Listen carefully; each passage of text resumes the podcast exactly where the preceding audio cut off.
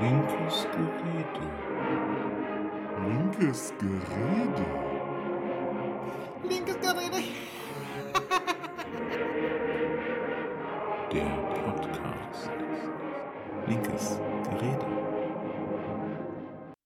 herzlich willkommen zu Linkes Gerede, heute in der Weihnachtsedition. Ich bin euer Benjamin und mir gegenüber sitzt.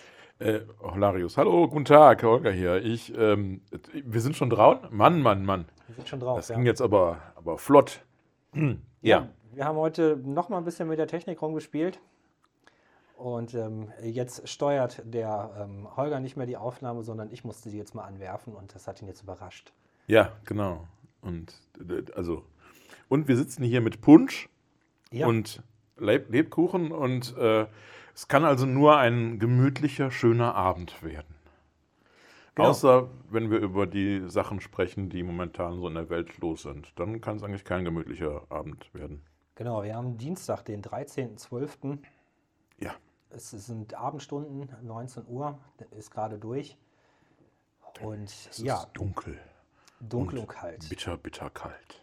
Und wir wollten uns aber nochmal treffen, um für euch äh, nochmal so ein paar Worte aufzunehmen, euch noch ein bisschen was mit auf den Weg zu geben für, die, für den guten Rutsch ins neue Jahr. Ja. Und jetzt sitzen wir hier und haben eigentlich beide selber keinen Bock, weil so viel Mist passiert die ganze Zeit. Äh, Es ist schwierig. Es ist schwierig. Was hat dich in diesem Jahr überrascht? Was hat mich überrascht? Es sind zwei Sachen, mit denen ich mich schon länger rumschlage und die mich wirklich überrascht haben.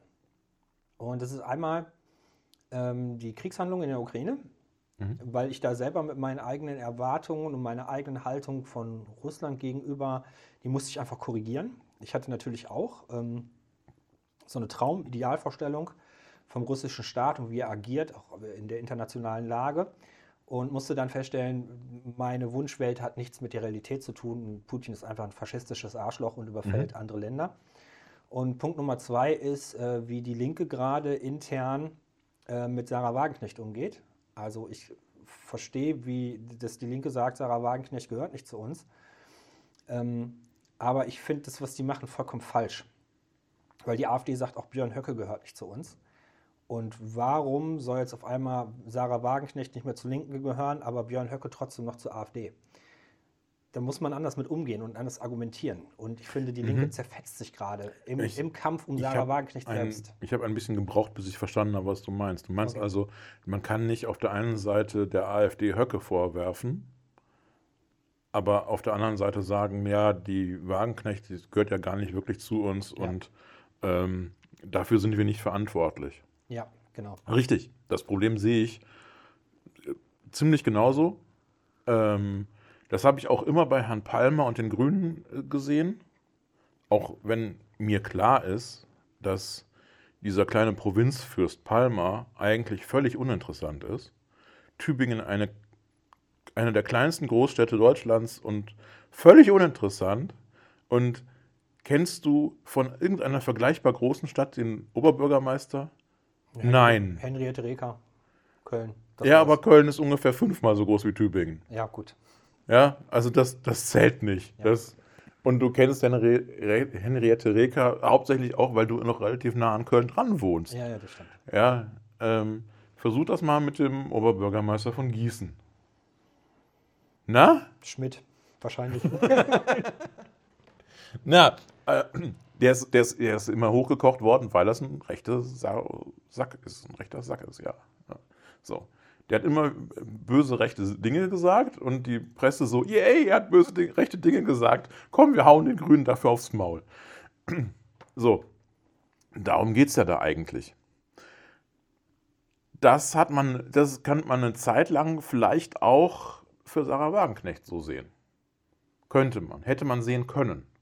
Das Problem ist, dass sie trotzdem wieder auf Landesliste Nummer 1 stand in der NRW. Problem ist, dass sie trotzdem wieder im Bundestag sitzt und wieder wichtig ist. So. Und das heißt, das ist ein anderer, ähm, eine andere Dimension als so ein, ja, als so ein, so ein Dorfscheriff wie den Palmer.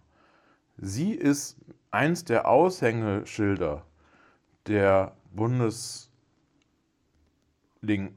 der Bundestagsfraktion der Linken. Das heißt, man kann nicht einfach sagen, ja, die darf, brauchst du gar nicht ernst nehmen. Da- Die, die sagt nicht das, was die Linke will. Die sagt ja, die redet Blödsinn.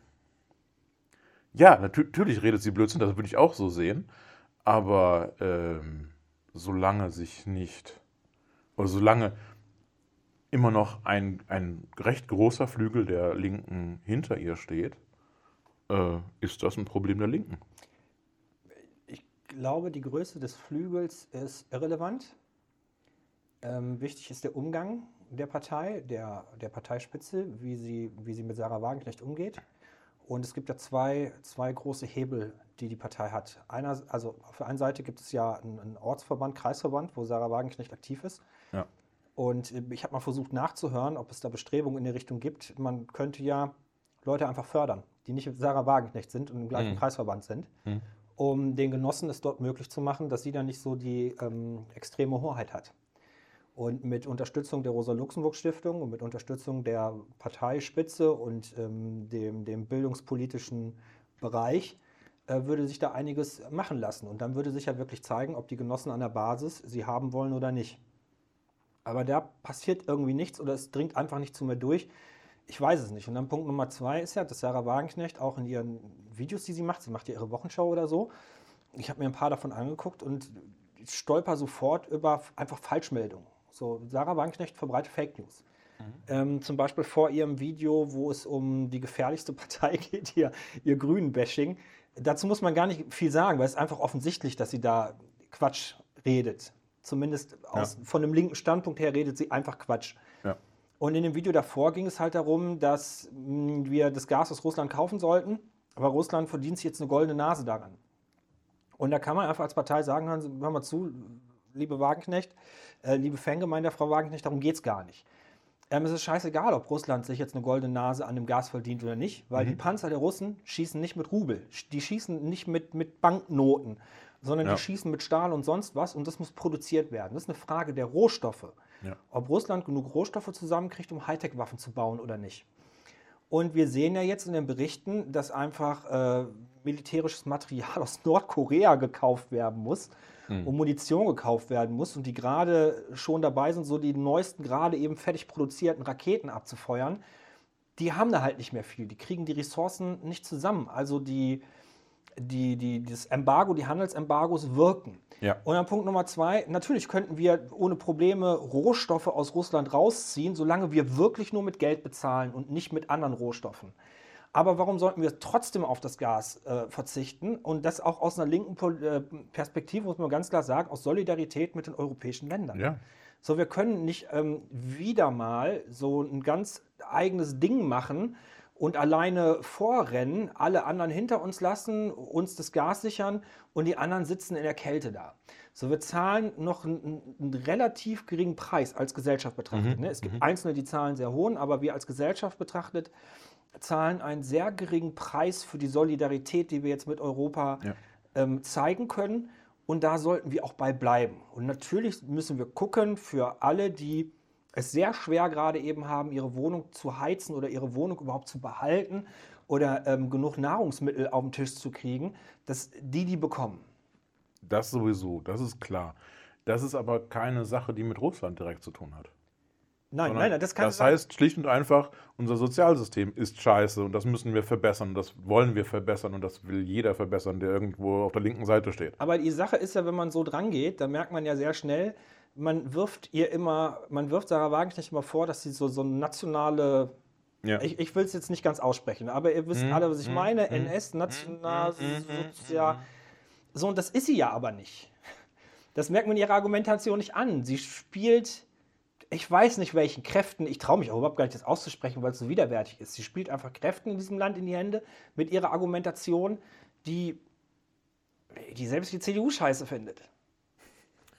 Obwohl die Friedrich Merz an der Spitze haben. Ja, ja, ja, ja, ja. Und das ist schon schlimm genug.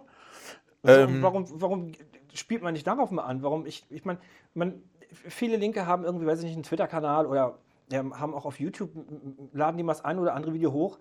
Und wenn man aber so die linken Spitzen verfolgt, also die Spitzenkräfte, da hört man davon überhaupt gar nichts. Es gibt keine Auseinandersetzung mit Sarah Wagenknecht. Die, die gehört einfach nur nicht zu uns. Und fertig. Mhm. Ja, sorry, da kann das irgendwie nicht sein. Es ist kein Wunder, dass die Partei im Bach runtergeht. Also, ähm, ne, also ich sehe es ganz einfach. Du sagtest Solidarität zu anderen europäischen Ländern.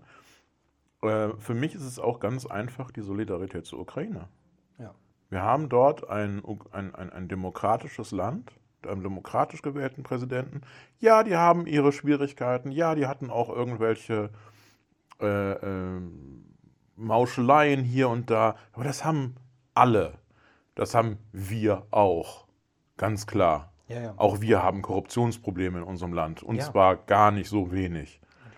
Ähm, wenn man einfach mal schaut, wie viel Gesetze von irgendwelcher Industrie geschrieben wird. Ähm, so, also da gab es eine gewisse Schwierigkeit. Ja, aber es ist ein demokratisches Land. Da wechseln die Präsidenten noch. Nicht wie in Russland, nicht wie in der Türkei, nicht wie in Ungarn. Es ist ein demokratisches Land. Und da sind Leute, die sind einfach jetzt angegriffen worden, weil ein größenwahnsinniger Diktator und ein Faschist, ganz eindeutig, da müssen wir auch nicht groß drüber reden, Ja. ähm, dieses Land sich einfach einverleiben will. Und einfach sagen will, ja, das sind ja eigentlich gar keine Ukrainer, das ist ja keine andere Nationalität, das sind ja eigentlich alles Russen und die gehören zu uns und ist, ist jetzt meins. So. Und diesen Leuten gegenüber muss man einfach solidarisch sein.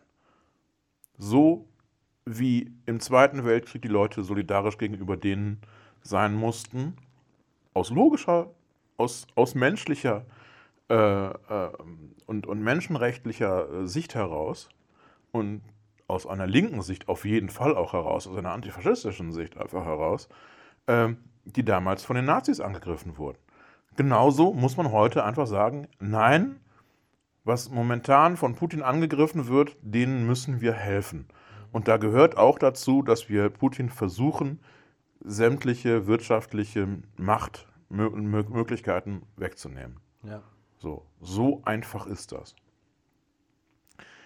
Ähm, äh, mich überrascht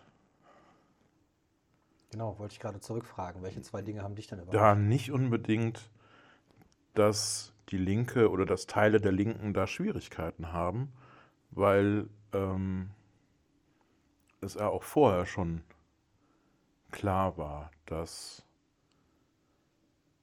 ja, dass es da so eine, weiß ich nicht, ähm, so eine, weiß ich nicht, alte Treue zu Russland gibt weil es das früher, das, das drüben war, das, das der real existierende Sozialismus, mit dem es heute nichts mehr zu tun hat. Selbst damals war das alles total, total, totalitär und scheiße eigentlich und nicht links. Und es gibt aber ähm, gewisse, gewisse Menschen links, die einen gewissen Totalitarismus auch nicht schlecht finden unbedingt. Und das mag dann vielleicht noch mit reinspielen. Aber da möchte ich nicht das tiefer reingehen, oder? Das ist, glaube ich, auch nicht. Also ich glaube nicht, dass diese Analyse so, also das mag sicherlich alles stimmen, das weiß ich nicht, das kann ich nicht beurteilen. Aber ich glaube auch nicht, dass es ähm, für, für diesen einen Punkt, nämlich wie gehen wir als Partei mit Sarah Wagenknecht um, nicht so wichtig ist, welche gedanklichen Fehlabweichungen es in den letzten Jahren gab.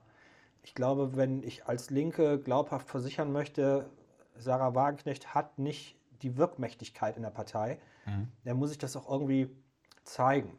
Und dann kann ich doch ganz klar als Parteispitze forcieren, dass es Alternativen zu Sarah Wagenknecht an der Basis gibt, damit Ja. die nicht wieder auf Listenplatz einsteht. Ich kann doch ganz klar sagen, wir sind eine, eine, eine streitlustige Partei. Bei uns gibt es verschiedene Meinungen, ein ganz breites Spektrum an Meinungen und wir setzen uns mit den Meinungen auseinander. Und dann setzt man sich mit den Inhalten, zumindest mit den Fake News, die Sarah Wagenknecht verbreitet, auseinander. Weil da kommt man ja dann auch wieder zu ganz vielen spannenden Schlussfolgerungen, Ja. die dann auch nochmal die, Ja. die Linke schärfen, ähm, die Position der Linke schärfen. Ähm, und das findet halt irgendwie nicht statt. Das ist so eine Wegdrückdebatte. Andererseits kannst du auch nicht verlangen, dass sich jetzt eine ganze Partei oder der, der wichtige Teil der Partei oder so ähm, nur darauf konzentrieren, dass sie äh, den Quatsch, den die Wagenknecht von sich gibt, irgendwie widerlegt. Klar wäre es nicht schlecht, einen, einen Faktencheck sozusagen zu machen zu allem, was Frau Wagenknecht sagt. Aber es wäre viel besser, wenn die einfach gar nicht mehr für die Linke sprechen dürfte. Ja. Ja, gut, das kann man ja jetzt schon sagen. Jetzt sagt man ja schon alle Nase lang, sie spricht halt einfach nicht für die Linke. Aber das ist irgendwie unglaubwürdig, wenn sie die Einzige ist, die spricht. Es kommt ja sonst nichts. Das, das ist richtig, das ist richtig. Es So, müssten wenn es- viel mehr Leute. Ähm, das Problem haben wir ja dann aber auch wieder. Die Linke wird einfach nicht eingeladen. Ja, aber mittlerweile kann man ja so viele eigene Kanäle schaffen. Da kann man auf Twitter, kann man irgendwie einen Podcast machen, da kann man eine YouTube-Reihe machen. Das ist alles nicht mehr schwierig, das ist alles nicht mehr teuer. Also das er, erwarte ich ehrlich gesagt schon von einer Partei, die zum Glück noch 50.000 Mitglieder oder so hat. Oder 52.000 war jetzt Mitte dieses Jahres der Stand. 53.000 noch irgendwas an Mitgliedern. Ich merke, du bist noch viel mehr drin als ich. Ja, beschäftigt mich, weil ich hatte ja ursprünglich auch die Idee gehabt, einfach wieder zurückzugehen. Aber es kann ich im Moment so, wie es ist, nicht. Ja. So, und ähm, natürlich nimmt mich das mit, weil ich äh, im, im Parteienspektrum wenig Alternativen sehe, wo ich mich, wo ich mich selbst so gut hineinverorten konnte. Dann Ja. gibt es noch so Strömungen und Teile innerhalb äh, der Grünen. Und die grüne NRW passt dann noch mal ein bisschen besser zu mir als ähm, die grüne in, in, in, anderen Bundesländern in Deutschland. Ähm, aber trotzdem gab es einfach ganz viele tolle Elemente und Punkte äh, im Parteiprogramm, die mich einfach nicht loslassen, wo ich immer noch, wo mein Herz immer noch für brennt. Und aber ich sehe halt, das ist so mit Corona ist das nochmal schlimmer geworden oder so. Da hat sich so offenbart, ähm, welche Probleme es da einfach in, in, in den Gedankenstrukturen, in den Gedankenmustern noch gibt. Ehrlich gesagt ist die Linke auch im Moment in ihren Gedankenmustern viel zu konservativ. So immer diese Ideen von, ähm, man muss irgendwo Geld einsparen, damit man woanders Geld ausgeben kann. Ähm, da muss man sich einfach nur mal mit dem ähm, wissenschaftlichen Mitarbeiter von ähm, Fabio De Masi auseinandersetzen, mit dem Maurice Höfgen. Ähm, der macht sehr, sehr viel wirtschaftspolitisch ähm, öffentlich, spricht drüber, macht auch mit Jung und Naiv zusammen Format. Ähm, gibt es Wirtschaftsbriefing einmal die Woche, montags glaube ich. Und ne, da merkt man dann erstmal so, boah, Scheiße, die Linke hat ja auch ja, progressiv geil, ne? Da, da geht mir richtig das Herz auf. Und das meiste, was man so mitkriegt, findet dann, ja, ist dann halt nicht so, ist dann halt nicht progressiv, ist dann halt schon wieder konservativ. Lässt Ja. sich von lässt sich von der CDU und von, von der FDP irgendwie den Sprachraum definieren und kann dann nur verlieren. Ja, Weil der Sprachraum ist das Spielfeld, ja, das auf dem Demokratie stattfindet. Und wenn CDU und FDP Schiedsrichter sind, dann können Linke nur verlieren. Aber ich spiele das Spielchen mit. So, und auch Matthias Birkwald, den ich wirklich sehr, sehr nett finde, mit dem ich mich auch sehr, sehr gut unterhalten habe. Natürlich stimmen Mhm. wir nicht in allen Punkten überein, ne? aber auch da ist ganz konservatives, finanzpolitisches Gedankengut vorhanden. Mhm. Ich mir denke, ach komm, das müsste jetzt langsam mal. Die DDR ist seit weiß ich nicht wie vielen Jahrzehnten nicht mehr da. Ähm, Ah, es sind schon ein paar. die Währung hat sich vom Gold gelöst. Wir könnten doch mal, aber ja. Schade. Gut. So, du hast gesagt, äh, zwei Sachen, die, die mich überrascht haben. Ähm,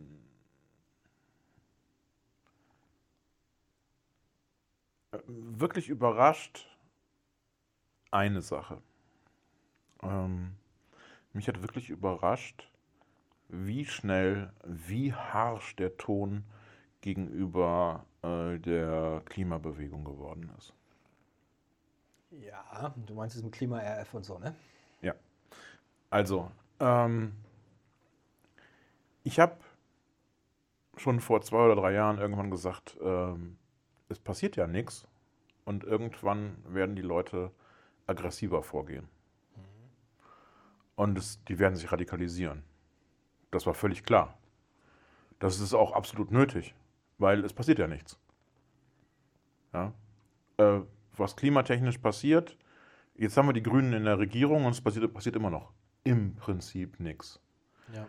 Es ist, wir wissen das, weil wir selber parteipolitisch unterwegs waren und so weiter. Wir wissen, Demokratie ist langsam. Und ich bin mir ziemlich sicher, dass die Ampelregierung schon was tut, aber zu wenig. Ja, es passiert schon was, aber zu wenig. Ähm, aber dieses, es passiert etwas, bis man das merkt, ähm, also es fühlt sich halt wirklich an, wie es passiert nichts. Dementsprechend ja, kam jetzt dann diese Last Generation äh, Sache, ähm, die ja im Prinzip ganz ähnlich unterwegs sind wie dieses Extin Extinction Rebellion. Rebellion, die äh, Aktionen machen, die nerven. Ja, die ein bisschen Aufsehen erregen. Noch nichts Wildes. Das Wildeste, was wir bisher gemacht haben, ist Flughafen entern und dafür sorgen, dass Flughäfen eine Zeit lang nicht funktionieren. Das ist bisher das Wildeste. Meistens ist es aber irgendwo, sie sorgen mal für hier und da für einen Stau. Oder sie werfen irgendwas auf Kunstwerke, die hinter Glas sind. Was, ja, kann man sich jetzt so ein bisschen drüber streiten, wie sinnvoll das ist. Ähm, viele auch Linke haben gesagt, ja, warum machen die so einen Quatsch? Das bringt doch nichts. Blablub. Ja, man kann immer darüber streiten, welche Mittel angewendet werden. Ich sehe an der Stelle auch so eine gewisse Verzweiflung von Seiten der Last Generation. Ja, definitiv. Dass die sagen, okay, wir, wir, wir, vermach, wir versuchen irgendwas und wir versuchen alles hier noch irgendwie gewaltfrei hinzubekommen. Ähm, ich kann mir gut vorstellen, dass in deren Reihen Leute sind, die sagen, können wir endlich mal mit der Scheiße aufhören und was Richtiges machen? Ja, ja. Und da könnte dann zum Beispiel bedeuten, könnten nicht mal ein paar SUVs in die Luft gehen? Oder könnten nicht mal, weißt du, so, solche Dinge. Ähm, denn sowas kann ja schnell mal passieren. Ohne dass ich irgendwas befördern will, möchte. Ja? Aber ich könnte mir einige Aktionen vorstellen, die nicht so freundlich wären. Und wenn ich bedenke, was in den letzten 40, 50 Jahren an Aktionen gelaufen sind, zum Beispiel von Atomkraftgegnern, zum Beispiel von Umweltverbänden wie Greenpeace und so weiter, da sind viele Sachen gelaufen, die gehen über, ich klebe mich irgendwo fest, weit hinaus. Ja? Ohne dass es schon RAF wurde oder sonst irgendwas. So. Das heißt, die sind im Moment noch auf einem sehr harmlosen Maß. Ganz ehrlich, die, die machen eigentlich noch gar nichts. Ja. So, die stören durch ihre Anwesenheit, das war. Ja. Und was wird daraus gemacht? Unfassbarer Bohai. Ja? Unfassbarer Bohai. Äh, es gibt, es gibt, äh, äh heute gab es eine Razzia. Ja. Und wonach haben die gesucht? Nach Sekundenkleber? Ich weiß es auch nicht. Also, ich, ich verstehe es nicht.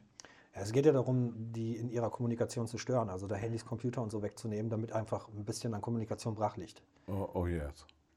So, es gibt ja es gibt ja tatsächlich Leute, die sich damit auseinandersetzen, wie setzt man Repressalien des Staates bestmöglich ein. Und eine so eine Strategie ist, dass man guckt, dass die meisten Leute nichts mitkriegen, dass Polizei einfach nicht sichtbar ist, dass ähm, der Staatsapparat nicht sichtbar ist und man nur die Leute maximal nervt, die man nerven möchte. Mhm. Und dass bei einer Razzia nichts zu holen ist bei den Klimaaktivisten, das wissen eigentlich alle. Dafür sprechen die bisherigen Tatmittel einfach nicht. Und ähm, da geht es aber um Nerven, um dass die Druck von ihren Eltern bekommen. Warum macht ihr das? Die Polizei war schon einmal hier. Wie oft soll die Polizei denn noch kommen? Das ist ja auch für alle drumherum doof. Ihr könnt und übrigens gerade hören, wie ich den Punsch einschütte. Man muss dazu sagen, der Punsch ist alkoholfrei und auf Mandarinenbasis. Ähm, darum geht es halt. Ne? Einschränkung der Kommunikationsfähigkeit und gucken, dass die Umgebung der Klimaaktivisten maximal genervt ist. Quasi Terror vom Staat aus. Ja, Ja, Terror geht, nein, Terror ist, ist ähm, geht um Angst. Ich weiß nicht, ob es schon um Angst geht. Aber ein bisschen wahrscheinlich auch. also sagen wir so, wir befinden uns im Moment sehr nah an einer zweiten deutschen demokratischen Republik, an einer DDR. Äh, oder sind näher, oder wir sind dem näher dran, als uns lieb ist. So, ich habe zu Hause auch schon gesprochen von der DDRB, die Deutsche Demokratische Republik Bayern. Ähm, weil, ja, so da muss Ja, man ja. das Gesamtspiel betrachten. Ne? Es ist schon ein bisschen was her, aber unsere Geheimdienste haben neue Befugnisse bekommen. Da wird jedem Stasi-Mitarbeiter das feucht zwischen den Beinen. Absolut. Ähm, dann jetzt die Präventionshaft, 30 Tage. Wir gehen einen Weg, den ich erschreckend finde. Und vielleicht müssen sicher irgendwann mal die CDU äh, irgendwie rechtfertigen und dann wird sie gefragt. Und das war rechtsstaatlich. Ähm, meinen Sie, das war ein Rechtsstaat? Sagen Sie doch, dass es kein Rechtsstaat gewesen ist. Wir kennen das alles von der DDR, das wiederholt sich irgendwie nur.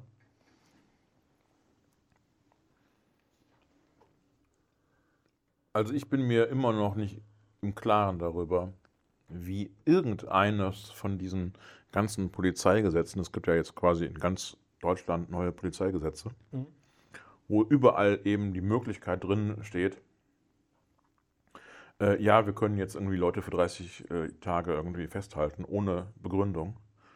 Äh, wie das in irgendeiner Weise mit unserer Verfassung übereinzubekommen ist, ist mir völlig unklar. Also, dass ich eventuell Gefährder, die routinemäßig bei Fußballspielen randalieren, für die Zeit dieses Fußballspiels irgendwo festsetze. Das kann mir noch irgendwie klar werden, warum dort man sowas macht und dass das auch, irgendwie gerechtfertigt ist. Ja. Ähm, aber Leute, die vorhaben oder vorhaben könnten, das weiß man ja überhaupt nicht, dass sie sich irgendwo festkleben, äh, sorry. Ja. Das Problem ist ja nicht, dass die Polizei die aktuelle Gesetzeslage umsetzt. Ähm, wir leben in den, in den Rechtsstaat. Ähm, hoffen wir, dass wir in einem Rechtsstaat leben mit möglichst wenig Willkür. Also es ist also schon richtig, dass die Polizei im Rahmen der Gesetze handelt. Das Problem sind einfach die Gesetze, die gemacht wurden. Ja, also ich, ich verstehe nicht, wie das irgendwie an irgendeinem Verfassungsgericht. Äh, Ist das schon verhandelt worden? Ich weiß, ich, ich weiß auch nicht. Weil ich kann mir nicht vorstellen, dass Karlsruhe dazu Ja sagt. Zu solchen absolut verfassungswidrigen, dem Geist des Grundgesetzes entgegenstehenden Maßnahmen. Ich verstehe es überhaupt nicht. Also es gibt jetzt zum Glück erste Richter, die ähm, Klimaaktivisten freigesprochen haben. Mhm. Oder irgendwie Geldstrafe, weiß ich nicht. Auf jeden Fall nicht Gefängnishaft, nicht hier Straftäter, irgendwie ein Bußgeld, keine Ahnung. Ähm, und ich glaube, wir, wir müssen uns leider da erstmal irgendwie durchkämpfen, dass die Knäste voller Leute sind, die ohne Tickets fahren und die sich festgeklebt haben auf der Straße, Ja. bis das so teuer wird, äh, dass man dann sagt, nee, wir stellen das ein, wir investieren das Geld doch lieber in Autobahnmaut. Weiß es nicht. Also ich, ich bin kein Jurist und das muss man wirklich mal auch dann den Juristen überlassen, dass sie dann wirklich mal, ich hoffe, dass da auch mal Leute aus unserem Bereich mal juristisch irgend ernsthaft was zu sagen und, und daraus was machen. Ähm, ich kann nicht nachvollziehen, wie dieses Polizeigesetz, auch in NRW zum Beispiel, äh, überhaupt irgendwo durchgekommen ist. Und wie, dass das, ähm, als das für NRW geplant war und in, in Kraft trat, äh, haben wir damals als Fraktion darum äh, haben wir beantragt, dass der Jugendausschuss darüber redet. Oder abgeschmettert. Weil dieses Polizeigesetz, das hatte mit, der, mit dem Jugendschutz ja nichts zu tun. Äh, wer ist es denn üblicherweise, der bei sowas immer als erstes irgendwo in den Knast gesetzt wird? Es sind immer die Jugendlichen. Es sind immer die jungen Aktivisten und so weiter. Von daher wäre es genau da am richtigen Platz gewesen. Aber wie das halt so ist, da hast du dann halt eine breite Mehrheit aus CDU und SPD und alles Mögliche, die sagen, ach, das hat doch mit Jugendschutz gar nichts zu tun. Das, das geht doch über, das ist, ach nee. Ja, ist ja nie ein Problem. Aber es ist natürlich ein Problem. Es ist ja, es ist ja so gewollt. Es gibt ja Partei, Parteistrategen ähm, in konservativen und liberalen Strömungen, Parteien, äh, die sich damit auseinandersetzen, wie kann man solche Sachen am besten kommunizieren. Dann startet man eine Testbalance und dann äh, gibt es irgendwelche Medienkampagnen und äh, natürlich Ja, geht's dann, klar. natürlich setzt man sich nie damit auseinander, äh, wie das dann wirklich, äh, wen es dann wirklich trifft, wer wirklich die Härten äh, dieser Gesetze ausbaden muss. Es sind ja die, von denen man auch erhofft, dass sie das ausbaden müssen.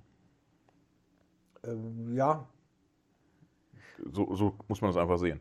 Ähm, ich kann, ich finde, man, man kann das sehr schön in, in Verbindung setzen mit der großen Razzia jetzt gegen die Reichsbürger.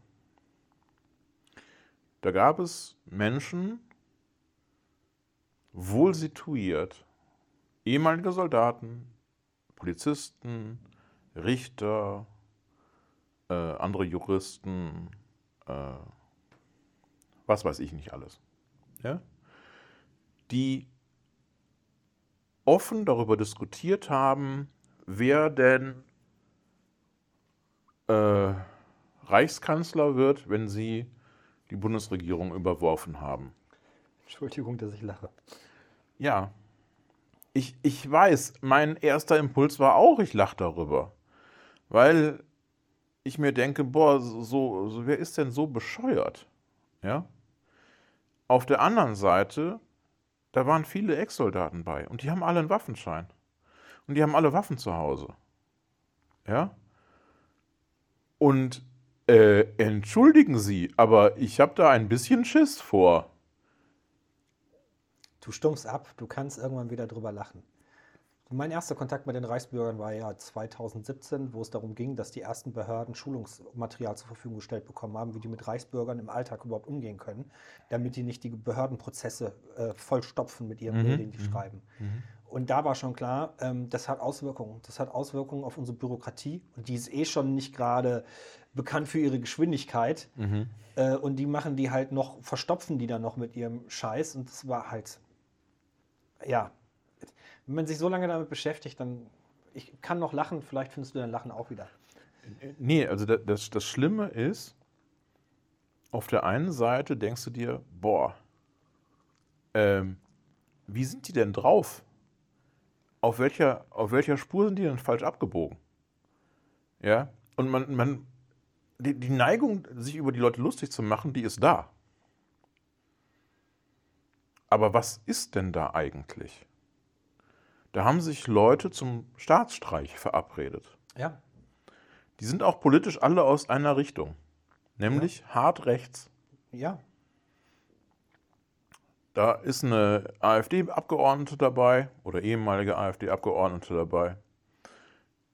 Ansonsten haben die garantiert in ihrem Leben ganz viel CDU gewählt und ganz viel AfD gewählt, wenn sie gewählt haben. Ähm, das ist erzkonservative Gebiet, die sich immer von den Nazis irgendwie so, nee, nee, Nazis, das ist unfein, das machen wir nicht. Das ist nicht unsere Sache. Wir sind einfach nur konserva nationalkonservativ und möchten am liebsten unseren Kaiser wieder haben. Ich stelle mir ernsthaft die Frage, was erwartest du für ein Ergebnis, wenn man das einfach seit Jahrzehnten lau äh, laufen lässt? Also Ja. Wir, wir haben doch immer wieder Anzeichen dafür gesehen. Behörden haben Handbriefe gekriegt, Handlauf, Handzettel, Ja, ja, ja. wie man sich damit auseinandersetzt. Wir haben, weiß ich nicht, wie viele aktive Könige und Fürsten gerade, die sich Deutschland schon aufgeteilt haben. Es wären mehr als ein. Mit verschiedenen Währungen, eigenen Banken und weiß ich nicht, was für ein Scheiß. So, Und da ist jahrelang nichts passiert. Dann haben wir Ikonen dieser Szenen. Hier muss man wissen, Doktor sowieso von mit Reichsflugscheiben und keine Ahnung. So, und das hat man einfach immer, immer laufen lassen. So, und das ist natürlich alles sehr bitter und sehr traurig, aber wenn man sich schon so lange damit beschäftigt, dann bleibt ja nichts mehr anderes übrig, als zu lachen, weil sonst müsstest du, ja, weiß ich nicht. Sonst müsste ich ja noch in Therapie. Das Problem ist ein anderes. Das Problem ist nicht, ob du darüber lachst oder nicht. Das Problem ist, wie wir insgesamt als Gesellschaft damit umgehen. Und als Gesellschaft gehen wir damit auf die ganz feine Art um. Ja, wir machen eine große Razzia, wir haben ganz viele Polizisten, die die Leute festnehmen und so weiter. Und zu 90 Prozent lassen wir die sofort wieder laufen, weil es ist ja keine Fluchtgefahr, es ist ja, es ist ja alles gut. Keine, also ein paar, drei, vier Leute gehen irgendwie in Untersuchungshaft, der Rest, den, die laden wir dann wieder zum, zum, äh, zum Prozess wieder ein. Ja? Während du als linker Demonstrant, Aktivist oder sonst irgendwas, der du nicht vorhast, irgendetwas umzuwerfen, sondern nur darum bittest, dass, dass du eine gewisse Überlebenschance in der Zukunft irgendwie hast, wettertechnisch, äh, als solcher wirst du von der Polizei gern mal zusammengeschlagen, gern mal irgendwie von der Straße abgerissen, wenn du dich festgeklebt hast, äh, wirst ähm, für 30 Tage irgendwie weggesperrt, ohne dass es dafür irgendeine Begründung gäbe und, und, und. Ja, das ist der Unterschied.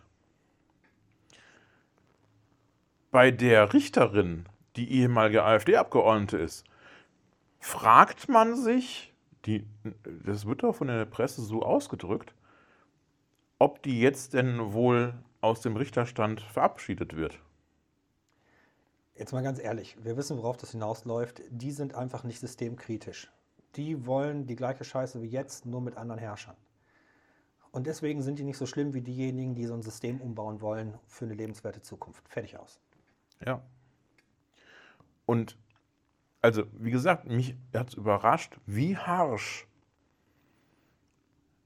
man an dieser Stelle, wo die noch gar ganz, ganz, ganz, ganz weit von der HF weg sind, wie harsch man jetzt schon ist.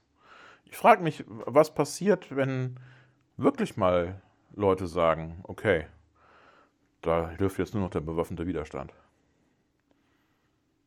Und ich kann mir vorstellen, dass das innerhalb der nächsten fünf Jahre passieren wird. Ja gut, vorstellen kann ich mir auch. Vorstellen kann ich mir sehr, sehr viel. Äh, ja gut, nee, ich kann mir auch Drachen vorstellen, aber das ist jetzt das ist was anderes. So, wenn jetzt die Konservativen schon maximal verbal auffahren, so, es gibt ja kaum noch Geschütze, die man danach auffahren kann, außer ja. die wirklich zu dämonisieren, zu entmenschlichen. Das wäre nur noch die nächste Eskalation. Ja, so, so, selbst in die Richtung geht es ja schon teilweise, ja. Genau, man, man hat schon so die ersten Ansätze. Ja. Äh, ja, aber dann sind wir doch bei der These, die ich gerade hatte. So, dann haben wir schon, dann sind wir schon noch mal ein Stückchen mehr bei der DDR. Dann kann man auch die Bundeswehr im Inneren einsetzen und weiß ich nicht, was dann alles möglich ist, wenn man dämonisiert, wenn man entmenschlicht. Aber ich, hab, ich persönlich habe jetzt schon das Gefühl, nicht mehr in einem lebenswerten Land zu leben. Äh, ja, dann bin ich hier weg. Ich glaube, dann kann Deutschland auch zumachen. Ich meine, er kann jetzt schon zumachen eigentlich. Ne? So wissen wir ja auch mit dem Fachkräftemangel und solche Geschichten. Ähm, dann aber erst recht. Dann ist da Twitter. Dann, dann, laden wir Elon Musk nach Deutschland ein und dann kann Deutschland und Twitter gleichzeitig zusammen untergehen. ja. Ja, ich möchte das nicht. ich meine, ich sehe die Chance ich, ja auch. Ich, ich auch, möchte das nicht. Ich frage mich auch schon seit, einigen, seit einiger Zeit, da müsste doch jetzt, da müsste doch jetzt irgendwie. Ich, ich warte wirklich nur auf den Tag, wo in der Nachricht steht RF 2.0. Ich muss noch eben kurz, noch mal eben kurz zu den Reichsbürgern. Ja, Ganz kurz nur. Weißt du, was mich nicht überrascht hat? Hm, nee, das, das vieles. könnte man auch gleich vielleicht als, als Überleitung benutzen, dass die AfD sich dazu nicht geäußert hat. Dass sich auch die CDU nur in ganz, ganz, ganz, ganz homöopathischen Dosen dazu geäußert hat. 3000 Polizisten waren unterwegs, um diese Reichsbürger-Razzia durchzuführen. Riesenaktion, eine der größten Aktionen, die es in Deutschland jemals gegen Verfassungsfeinde gegeben hat. Die sind doch einfach noch ja? Beweismittel verstecken. Und Merz, der Oppositionsführer und CDU-Vorsitzende, hat dazu nichts gesagt. Heute war eine kleine Razzia gegen ein paar Leute von Last Generation. Wer hat was dazu gesagt? Herr Merz. Ja, natürlich. What the fuck? Also die CDU-Leute haben sich noch nicht dazu geäußert, weil die selber noch ihr eigenes äh, Kompromat verstecken müssen. Die Ja, Beweise- wahrscheinlich. Dagegen- wahrscheinlich müssen sie erstmal gucken, wer von denen ist ein CDU-Mitglied und äh, was müssen wir denn jetzt. Also, ich, ich kann mir auch eigentlich nicht mehr anders vorstellen. So, die sind noch nicht fertig mit den Löcherbuddeln im Garten, um das ganze Zeug da zu vergraben. Ich weiß es Und, nicht. und, und äh, der März guckt gerade seinen Terminkalender äh, durch, wann er das letzte Mal mit irgendwelchen von diesen Adligen zusammen gegessen hat und äh, was ihm da angehängt werden könnte. Nee, der guckt hier noch Hired or Fired von Trump, um zu gucken, was hätte Trump jetzt gemacht an seiner Position. Sein großer Lehrmeister. Ah.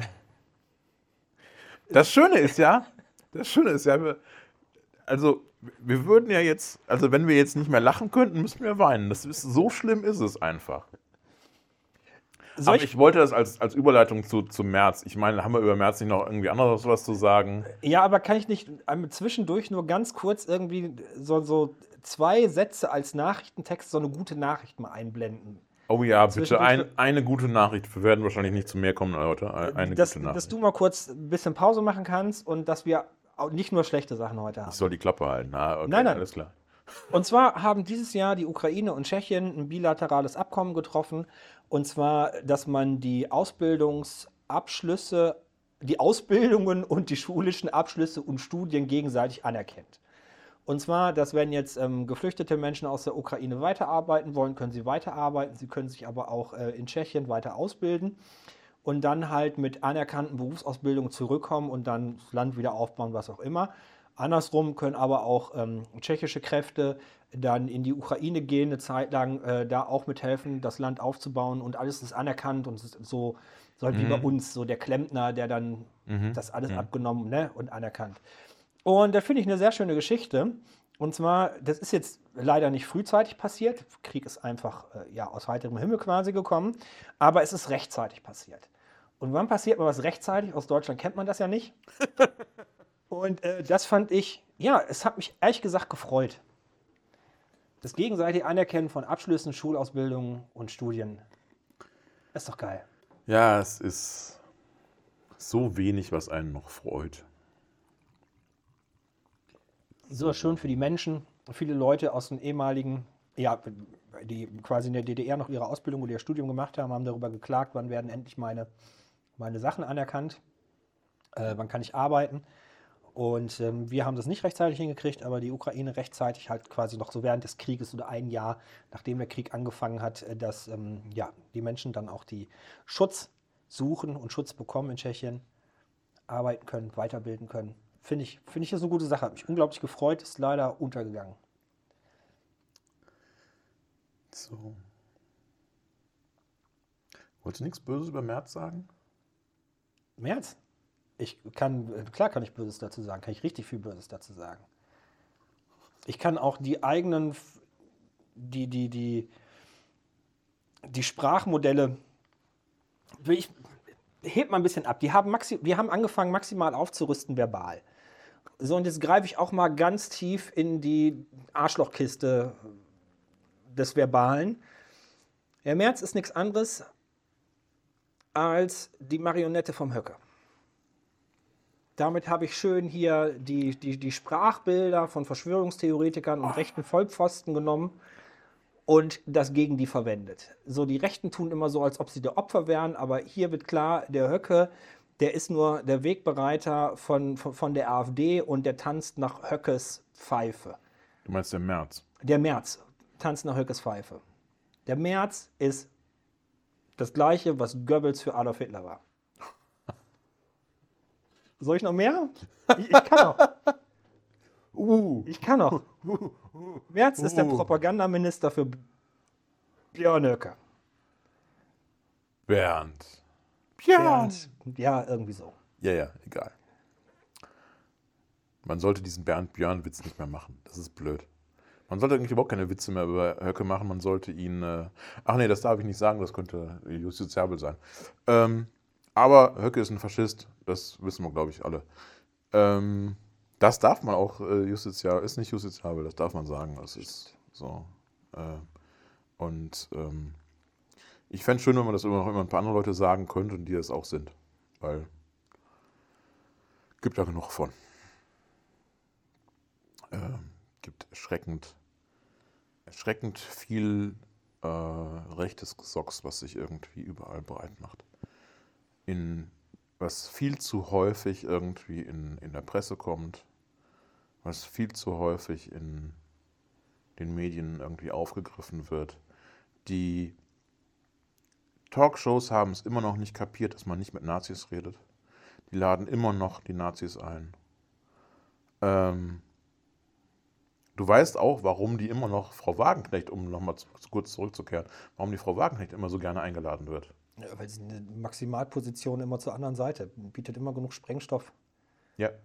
Das ist eine, Weil- un, das ist eine unausgewogene Berichterstattung. Das ist klar.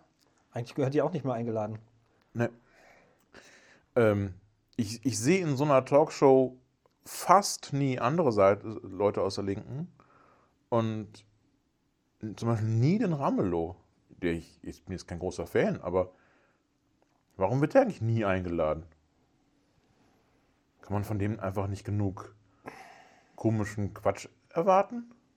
Nee, ich glaube. Ich meine, ich hätte den Ramelow schon mal in der einen oder anderen Talkshow gesehen. Kann Äh, ich mich überhaupt nicht dran erinnern. Ja, jetzt nicht bei Maybrit Illner oder irgendwie bei Anne Will. Wobei ich gucke auch nicht so viel von dem Zeug, aber ich kriege es halt über, vieles über Twitter mit. Ich meine Aber schon, schon in, so, in so einem Spartensender oder so habe ich das, habe ich das schon mal, Ja. schon mal gesehen, Ramelow. Ich glaube, der wird auch einfach gar nicht so oft. Also vielleicht sagt er auch einfach ab. Ja, kann man ja mal fragen. Bodo, wie ist das? Kann man mal fragen. Aber ich, ich, ich verstehe es halt. Also, ähm, das war jetzt auch nur so ein Beispiel, ne? Ähm, ich, ich sehe da halt noch einige Leute, wo ich sagen würde, ja, äh, wir haben, es gibt auch zwei, zwei Sprecher, Sprecherinnen von der Partei. Warum werden die so gut wie nie eingeladen? Warum immer die Wagenknecht? Es ist immer das Gleiche. So. Mit der Quote. Und ähm, ja, den Höcke laden sie nicht mehr ein, größtenteils. Aber Krupalla oder sowas, der wird immer noch eingeladen. Die Weidel wird immer noch eingeladen. Und ähm, die sind nicht besser. Das sind genauso rechtsextreme oder rechtsradikale wie der Höcke auch. Das sind, die Unterschiede sind nur graduell. Ja, das, ist ja me- medieneigenes Problem der Darstellung der Vielfalt, der, der Darstellung der Meinungsvielfalt, äh, die wir in unserem Land haben. Und die Medien tun sich einfach schwer, an einem Ende der Meinungsvielfalt einfach so einen Cut zu machen. Oder auch an beiden Seiten. Dass man sagt, so, und da, das geht über dem hinaus, was wir darstellen wollen. Das Problem ist einfach, das sind Parteien, die im Bundestag sitzen. So, und ich kann diesen Zwiespalt, kann ich nachvollziehen. Und ja. Das ist eben die Frage. Ähm, eigentlich sollten wir ja mal irgendwann gelernt haben, weil, ähm, also ich muss ja jetzt noch nicht mal über, über also mein, mein, mein Beispiel wäre an dieser Stelle nicht aus der Presse, sondern aus der Juristerei.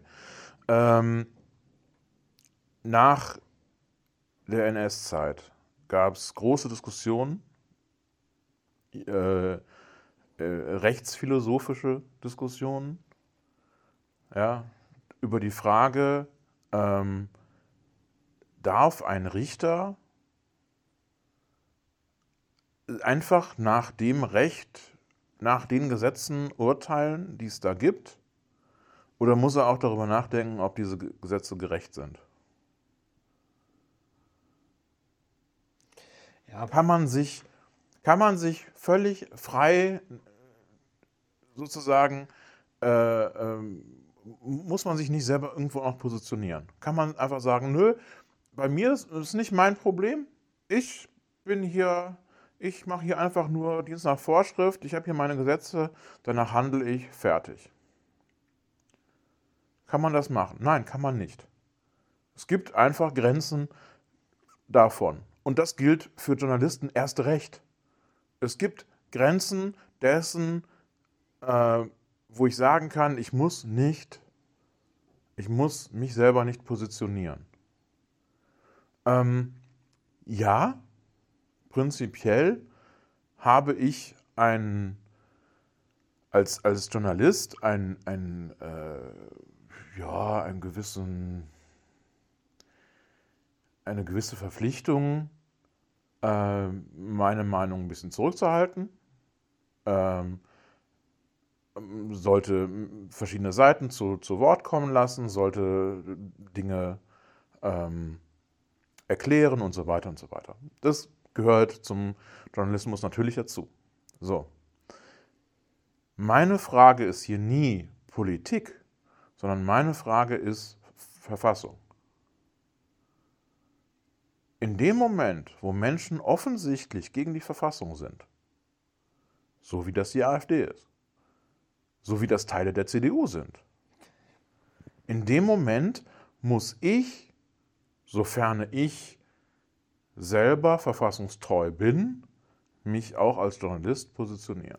Ja, aber die Frage ist, ob wir das auch einfach, ob wir, ob das nicht falsch ist, das an den Journalisten, also quasi Verfassungsschutz von Journalisten machen zu lassen. Da ist doch schon echt das Kind weit, weit im Brunnen gefallen, wenn Journalisten das machen müssen, was eigentlich der Verfassungsschutz machen muss. Nein, nein. Verfassungsschutz ist völlig uninteressant. Verfassung- Verfassungsschutz ist eigentlich auch völlig unwichtig. Ja, aber kann ja nicht sein, Nein, die, dass, dass die Journalisten quasi so die Letzten sind, die den Rechtsstaat aufrecht äh, ähm, halten, während Politiker von der CDU, von der AfD, von der FDP drauf rumtreten und den kaputt treten die ganze Zeit. ja und nein. Also das, das Argument mit den Politikern der rechten Parteien, das ist natürlich richtig. Und das ist scheiße, dass das so ist. Ja. Aber ähm, die Frage ist eben, wenn wir eine Verfassung haben und diese Verfassung uns wichtig ist, dann gilt es für jeden Menschen. Ja. So. Und zwar auch überall. Das heißt, wenn ich meiner Arbeit nachgehe und irgendwo etwas mitbekomme dabei, das gegen die Menschenrechte ist, das gegen den Geist der Verfassung ist und so weiter und so weiter, dann ist das meine Pflicht, dass ich da was dran tue.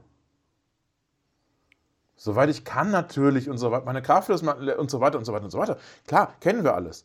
Aber hey, ist mein Job. Denn die Verteidigung des Grundgesetzes, das, die fängt nicht mit dem Verfassungsschutz an, die hört mit dem Verfassungsschutz auf. Die fängt überall da an, wo wir als Menschen sind.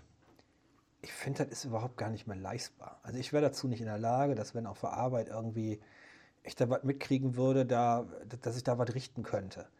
Äh, dafür wird mir auch einfach viel zu wenig Sicherheit gegeben. Wenn ich irgendwie meinen mein, mein Arbeitgeber vor den Karren pinkeln, dann bin ich sofort meinen Job los, dann muss ich gucken, wie ich über die Runden komme. Da hängt so viel mit dran.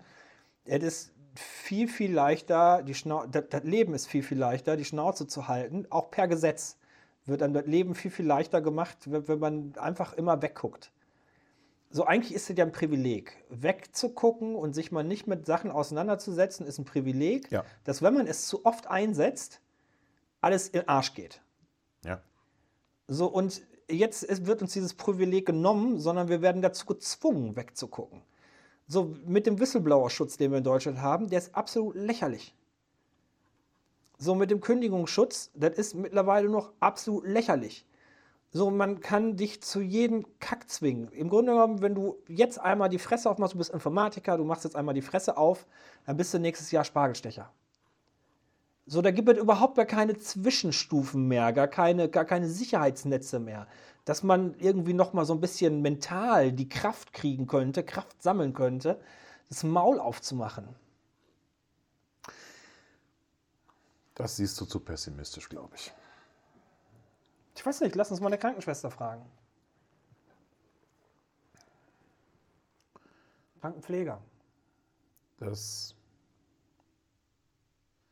Also ich verstehe, was du meinst, aber äh, mein, mein, vielleicht bin ich einfach zu optimistisch, vielleicht bist du zu pessimistisch, ich, ich weiß es nicht. I, Ja. I, I, I would say uh, agree to disagree. Äh, Ich bin mir da, ich, ich würde es ein bisschen anders sehen. Ähm, und ich sehe es speziell dann eben in so einem Bereich wie öffentlich-rechtliches Fernsehen. Ja, da sehe ich das definitiv anders. Ja, Das, die haben nämlich noch mal viel mehr Privilegien als De- du oder ich. Ja, definitiv. ähm, Ich finde ja auch, also ich fände ja auch richtig, wenn sich die, die Sendung, weiß ich nicht, Anne Will hinsetzen würde und sagen würde, es gibt so ein Meinungsspektrum, das ordnen wir dem fasch- faschistischen Bereich zu und das möchten wir einfach nicht mehr einladen. So, und dann ich würde halt wirklich. kann halt kein Friedrich Merz mehr kommen. Richtig. Ähm, ich würde halt, ich, ich würde es noch nicht mal als faschistisch nennen, sondern ich würde einfach sagen, ist irgendwas demokratiefeindlich, dann nehmen wir die nicht hier hin. Fertig. Ist ja jetzt auch nur meiner Meinung nach, Ja. ist Friedrich Merz ein Faschist, aber ist nur meine Meinung. Das ist nicht die Meinung, die wir hier Das beide. ist von der, von der Kunstfreiheit gedeckt. Genau. So. äh, nee, aber so nach dem Motto, ja, dass es da einfach Richtlinien gibt, die dann auch die, die, die äh, Produktionsfirmen dieser Sendungen, das produziert ja nicht die ZDF, sondern ZDF Das kauft das nur ein. Ja. Also Richtlinien, die die Produktionsfirmen dann haben und sagen, wir können sie nur einladen, wenn sie sich diesem, diesen Richtlinien, diesen St- Mindeststandard verpflichten. Und äh, sie haben nur zwei Fehltritte.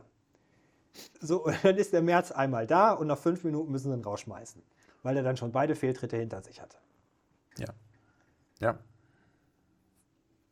So, dann ärgert sich der Bernd, dass dem seine wichtigste Marionette nicht mehr funktioniert Ja. und dann sucht er sich die nächste. Laschet vielleicht.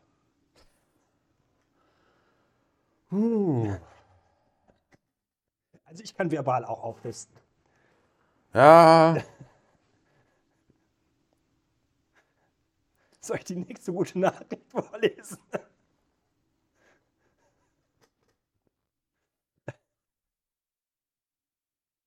Ja. Ja, ja. Das ist, äh, was? Ja, mach mal nächste neue, nächste gute Nachricht. Ich bin jetzt hier ein bisschen fertig. Ich äh, ähm, bin mir nicht ganz sicher, wie hoch du aufrüsten möchtest. Achso, nee, ich habe gerade angefangen. Ob ich die Aufrüstung so in der Art gut finde, das bin ich mir nicht ganz sicher. Da muss ich noch Die, drüber die, nachdenken. ist, die ist auch extrem. Das, das ist mir schon, das ist mir vollkommen klar. Ich glaube ja nicht an Extremismus. Ich glaube allenfalls an Radikalität. Aber es ist okay. Das ist natürlich eine, eine radikale Sprache. Und ähm, natürlich gehört die sich auch nicht. Und eigentlich, wir wollen die auch alle überhaupt gar nicht haben. Aber ich, ah, jetzt fehlen mir die passenden Worte dafür. Konservative reagieren doch sehr, sehr, sehr, sehr empfindlich, wenn sie von ihren eigenen Mittelchen getroffen werden. Ich habe letztens ein sehr lustiges äh, Ding auf, auf Twitter gefunden. Es gibt ähm, einen äh, Twitter-Account, der ähm, heißt Aus Versehen Links, glaube ich. Okay. Oder auf Englisch die gleiche, ja. Und die bringen immer wieder Tweets und sowas von äh, Leuten, wo, wo, die, wo die Rechten sich irgendwie selber so richtig, so richtig selber so an die Wand hauen. Ne? Und ähm, da war jemand, ähm, hat, hat jemand, also der suchte nach einem, nach einem äh, vernünftigen Text, nach einem wissenschaftlichen äh, Text, der ähm, die Grenze zwischen Faschismus und Konservativismus vernünftig klar machte. Ja? Ähm, denn er meinte, ja, also wenn man jetzt die, die ähm, Zeichen für den Faschismus und so weiter, wenn man die so, so sich genau anschaut, ja, dann äh, die, ja, da, da würde ja schon ein großer Teil des Konservativismus, die würden da ja schon reinfallen eigentlich. Ob es da nicht irgendwie einen guten Text gäbe, der das irgendwie vernünftig ab unterscheidet, ja, unterscheiden kann. So. Er hat's fast verstanden. Er hat's, er hat's fast verstanden.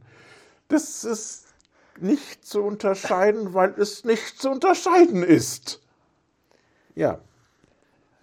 Also jetzt, ne, speziell, es war natürlich amerikanisch, also es war, äh, was da in Teilen der Republikaner abgeht, das, äh, also da, da träumt der Merz von, der würde das gerne auch so hier haben, aber äh, da würde dann Teile der CDU würden da wirklich noch rebellieren.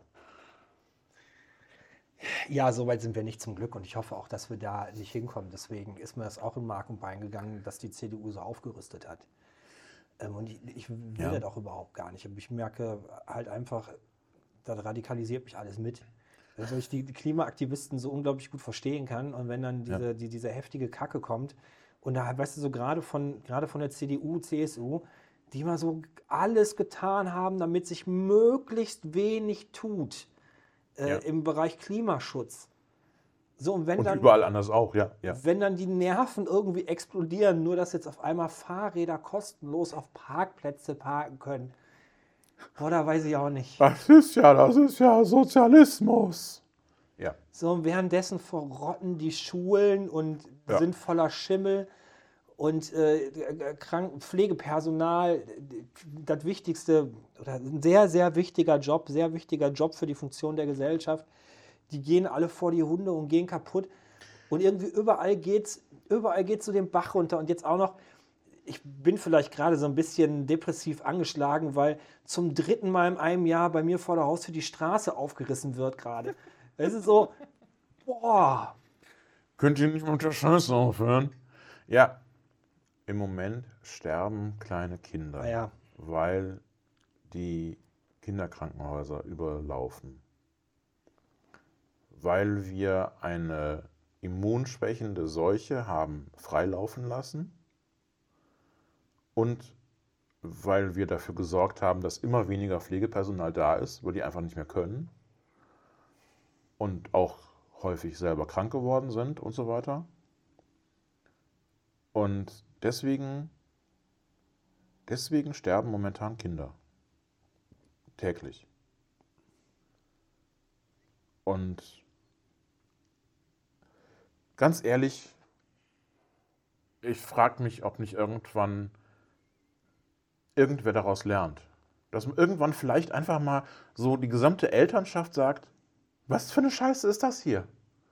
Warum kann ich mir nicht mehr sicher sein, dass wenn mein Kind krank ist, dieses Kind versorgt wird? Warum nicht? Ja. Denn Eltern aus allen Schichten haben kleine Kinder. Und die haben alle das gleiche Problem. Denn es gibt auch für die Privatpatienten keine, keine, keine, keine Besserung, wenn die Notaufnahme überlastet ist. Und da, da kann auch keiner helfen. Ja gut, es gibt zumindest noch Privatstationen, sodass sie ein paar mehr Betten zur Verfügung haben. Aber wenn die Medikamente, Standardmedikamente nicht mehr lieferbar sind, ähm, dann gibt es Komplikationen bei der Behandlung von verschiedenen Erkrankungen oder Schwierigkeiten oder die, die, die, die, Ja. das Heilen, das Abheilen der Erkrankung dauert länger. Ähm, davon sind die natürlich auch betroffen. Aber dann gibt es halt wieder diese exorbitant Reichen, äh, die sich absondern, dann einfach sagen, ja, dann lasse ich mich halt nicht in Deutschland behandeln, dann gehe ich nach Dubai. Zahle das mit Privatkohle richtig gut. Ja, natürlich, aber das können ja wirklich dann auch nur die, die, die wirklich, wirklich, wirklich viel Geld haben. Ja, 5%. Das kannst du jetzt ja nicht mehr so im normalen Bereich. Und ähm, wenn eben, ich sag mal, die Leute, die, die jetzt nicht die Ärmsten sind, aber auch noch nicht, lange nicht zu den 5% gehören, da gibt es ja auch noch ein paar. Ja? Und wenn die alle merken, ja, ich dachte eigentlich, ich wäre in Sicherheit, ich bin aber nicht in Sicherheit oder mein Kind ist nicht in Sicherheit, weil the fuck hier keiner vernünftig regiert und es ist nichts passiert und ja, niemand die Probleme angeht. Vielleicht kommt dann ja irgendwas. Vielleicht passiert dann ja irgendwie. Ich kann ja, ich, ich bin, kann ja immer mal hoffen, ne? Ich bin ja Optimist. Zum Kotzen, ey. Ja, ähm. So. Äh, nee, aber das wollte ich nur als. Frü- Du wolltest eine gute Nachricht. Komm, sag mal eine gute Nachricht. Ich muss ganz ehrlich sagen, ich habe dich auf Glatteis gelegt. Ich habe hier schlechte Nachrichten, eine gute. Ich habe die gute schon gezündet. Okay. Was sind die schlechten Nachrichten? Und zwar ähm, Pflegekräfte, Krankenschwestern, Krankenpfleger, ähm, alle so Hatten wir gerade. Kinder, genau. Wenn ihr euch beruflich verändern wollt, aber in der gleichen Sparte bleiben wollt, nur ein bisschen mehr Geld, bisschen weniger ähm, äh, Druck, ähm, geht nach Luxemburg. Dort verdient ihr im Jahr 114.000 Euro im Schnitt. Ne, bei uns liegt man im Schnitt bei 42.000 Euro, sagt das Städtische Bundesamt. In Luxemburg ist man bei 114.000 Euro. Ja, geht nach Schweden, geht Norwegen, nach Norwegen. alles überhaupt kein Thema. Die haben alle mehr Geld dafür. Das ist interessanterweise. So, dann haben wir zum Thema Internet. Für mich ist ja immer das Internet so eine Wasserstandsmelder. Wo sind wir gerade so bei neuen Technologien? Und da ganz, ganz viele neue Technologien auch teilweise von, von der Breitbandausbau abhängig sind, äh, beobachte ich das. Ähm, 2015 war Deutschland im OECD OECD-Vergleich auf Platz 22, 2017 auf Platz 25, 2019 auf Platz 31, 2022 auf Platz 43. Juhu! Wir stürzen am schnellsten ab. Im Top-Ranking sind so Singapur, Hongkong und von den europäischen Ländern, da muss man gratulieren, Dänemark, die haben sich gemacht, sonst war immer Norwegen Top 1 Internetanbieter. In Norwegen sehr, sehr lustig. 2017 haben die die Marke erreicht, wo das mobile Internet im Durchschnitt genauso schnell ist wie unser Festnetzinternet. Aber Dänemark hat sich gemausert, die sind jetzt im europäischen Vergleich auf Platz 1. Ich war ja urlaubstechnisch mal unterwegs in diesem Jahr und ich habe Norwegen besucht, kurzzeitig. Und habe dort eine Wanderung gemacht, irgendwo im Fjord und hatte überall im Fjord besseres Internet, als wenn ich hier vor die Tür gehe, Ja. auf meinem Handy. So, und dann gibt es ja, wir streben ja die Gigabit-Gesellschaft an. Auch dazu habe ich die Werte von 78 erfassten Ländern. Von der, also die OECD-Studie vergleicht 78 Länder. Und bei der Gigabit-Gesellschaft sind wir auf Platz 74. Yay! Yay! Nicht mehr letzte. Man müsste weinen, wenn es nicht so lustig wäre. 6,37 Haushalt, 6,37 Prozent der Haushalte in Deutschland sind schon mit Glasfaser angebaut. Hast du noch andere lustige Nachrichten? Komm, hau raus. Nee, das war jetzt wirklich. Ey, das ist ja alles, das ist ja alles. Achso, die Pressefreiheit. Im Ranking der Pressefreiheit kacken wir halt auch immer weiter ab. Ne? Und die Journalisten bemängeln halt nicht nur die Angriffe durch die Corona-Demonstranten, Anti-Corona-Demonstranten zum Beispiel, äh, was uns im Presseranking schon ein bisschen was an Punkte gekostet hat. Nein, neu dazu, oder jetzt äh, letzten zwei Jahren, kommt halt auch die Angriffe der Polizei gegenüber die Presse. Dass sie eingeschränkt werden in ihrer Berichterstattung. Wir sind also so bei den Sachen, die ich heute noch schnell zusammen googeln konnte, sind wir überall abgekackt. Also Ja. dabei, Plätze zu verlieren. Also, äh, Frau Innenministerin Faeser, die hätten da eigentlich noch eine ganze Menge zu tun. Alle. Also im Prinzip sowieso alle, aber äh, speziell in Bezug auf Polizei und, ähm, und, und ja, auf vor allen Dingen auch äh, ja, Verfassungsschutz, alles was mit Politik und, und Innenministerium zu tun hat. Wir können zum Abschluss nochmal Linke ärgern. Hast du Lust, noch ein paar Linke zu ärgern? Womit? Habe ich gestern erst wieder eine schöne Diskussion gehabt. Und zwar möchte die amerikanische Armee ihre Bomberstaffel äh, modernisieren. Es wurde Ja. ein neuer Bomber entwickelt, der ist natürlich auch atomwaffenfähig. Und natürlich Dieser neue Stealth-Bomber. Ja, ich weiß es nicht genau. Ich habe jetzt irgendwas von einem neuen Stealth-Bomber gehört. So, auf jeden gesehen. Fall, die Bomberstaffel soll modernisiert werden. Das ist ja, ist ja ganz schlecht und die tragen ja Atombomben. Bin ich, ja auch für, ich bin ja auch immer für Abrüsten. Aber wenn Abrüsten nicht funktioniert, dann möchte ich nicht, dass einfach Atombomben verloren gehen oder fehlzünden oder gestohlen werden. Die amerikanische Armee hat sogar einen Begriff für diese Fälle.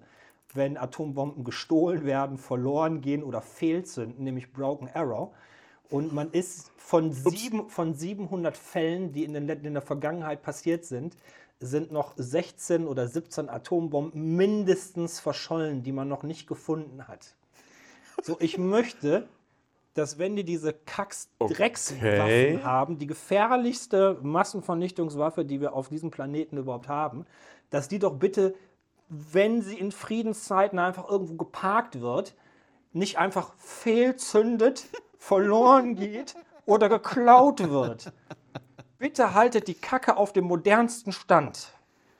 Oder rüstet ab. Rüstet ab, sonst sicher halten. Was, was mich ja immer wundert, ist, wie harmlos wir mit solchen Kleinigkeiten umgehen, wie ja, die Bundeswehr hat da einfach so und so viele Maschinengewehre verloren. Die sind nicht mehr da. Haben wir nicht mehr wiedergefunden. Ja, und die Munition ist auch weg. What? Und dann lachen sich ja die Rekruten ein zurecht, ne? weil alle wissen, du musst nur bei Pickelhauben Willi nachfragen, da ist alles in Ordnung. Da kriegen die Kommandeure ja nicht mit. Wir glauben, Willi ist auch schön. Ja.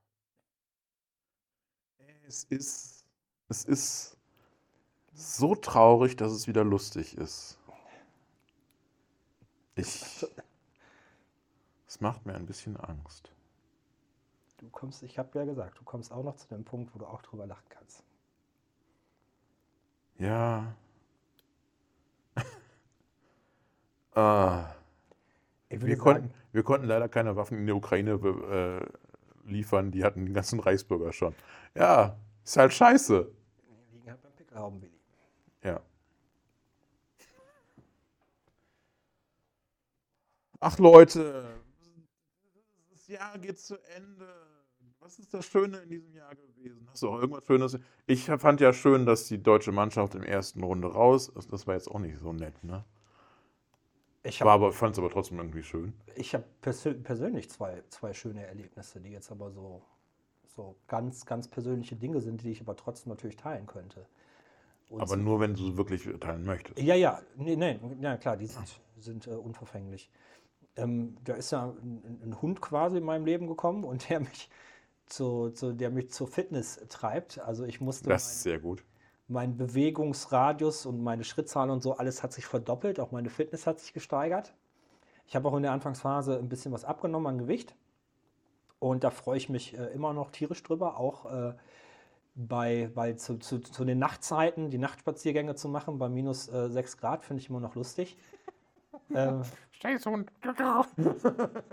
ja, so, das bringt sehr viel Freude. Und dann bin ich gerade dabei mit einer kleineren Gruppe, wo ich jetzt noch nicht genau über die Gruppe sprechen kann, aber irgendwie ein Konzept zu entwickeln für ein inklusives Computerspiel. Mhm. Cool. Und wo es, wo man jetzt einfach mal guckt, welche Geschichte kann man da verarbeiten, wie kann man die Inklusion da reinbringen und was sind wir überhaupt in der Lage äh, zu leisten. So, Mhm.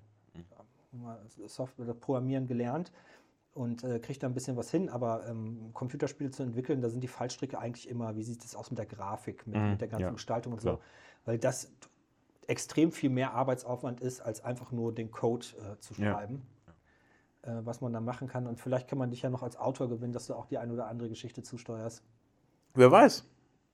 Es kommt so, ja, aber sprechen wir irgendwann mal äh, off, Das macht er im Podcast, damit ich sofort Ja sage, ist klar. topic. Nein, das, sprechen wir irgendwann off topic drüber. Aber das sind zwei, zwei, zwei sehr schöne, sehr schöne Geschichten, weil gerade so auch mit dem inklusiven Computerspiel, man kommt dann wieder mit Menschen äh, zusammen. Und klar, der steckt hinter jedem Menschen auch ähm, eine andere Geschichte, die auch nicht immer leicht ist. Aber ähm, trotz dieser ganzen heftigen Erfahrungen, die die einzelnen Menschen so mitbringen, äh, sind das doch sehr, sehr wundervolle und sehr, sehr liebenswerte Menschen. Hm. Und ähm, die sind dann auch sensibler für andere. Ne? Mhm. Und dann Ja. taucht so diese Machtkämpfe und so innerhalb der Gruppe äh, spielen dann nicht so die Rolle, weil die Menschen halt so die Scheiße schon außerhalb alles erlebt haben. Ja. Und es sind äh, wirklich nur ganz kleine, ne? also eine Handvoll. Ich rede jetzt hier nicht von, von 20, 30 Leuten, sondern wirklich nur von ganz, ganz wenig. Ja. Aber die Erfahrung habe ich auch gemacht, dass viele Leute, die schon viel Mist erlebt haben, dass die häufig sensibler und solidarischer sind als die Leute, denen es eigentlich immer gut ging. Ja. Und ähm, ich komme ja nun auch aus dem Arbeiterbereich, also familiär. Und ähm, so die Großfamilie, da sind ganz viele Leute bei, die, die nie reich waren, die alle ihr Päckchen zu tragen hatten und äh, auf der anderen Seite aber eben auch ja wissen, was es heißt, füreinander einzustehen und, und Familie zu sein und auch mal einen Konflikt einfach mal beizulegen und so, auch wenn das manchmal schwierig ist und solche Sachen. Ähm, ja, genau. Also das, äh, das ist meine Erfahrung eigentlich immer gewesen, dass die Leute, die wenig Geld haben, sind am solidarischen und die können am besten feiern. Kann das, ich habe keine Gegenbeispiele, deswegen kann Ja. ich das nur so stehen lassen. Gut, dann müssen wir jetzt einfach sagen, es war ein gar nicht mal so schönes 2022 und hoffen mal, dass es besser wird. Das stimmt. Ähm, die letzten Jahre ist ja irgendwann irgendwie so gewesen, so, oh Gott, schlimmer als 2020 kann es nicht werden. 2021, hold my beer! dann kam 2021, dann denkst du am Ende von 2021, ja, schlimmer kann es ja 2022 nicht werden. 2022, hoho, hold my Champagner! Ja, und äh, dann gucken wir mal, wie 2023 wird. Aber für euch da draußen, die uns zuhört, ihr hört uns echt noch immer noch zu? Cool. Ja, da sind Ähm, für euch dann alles Gute im neuen Jahr 2023. Ich wünsche euch auch alles Gute und äh, natürlich einen guten Rutsch. Und ähm, danke, dass ihr uns bis hierhin gehört habt. Ihr seid die Geilsten. Ich äh, kann nur zustimmen. Tschüss. Tschüss. Das war Linkes Gerede, der Podcast. Aber gut, dass wir drüber gesprochen haben, ne?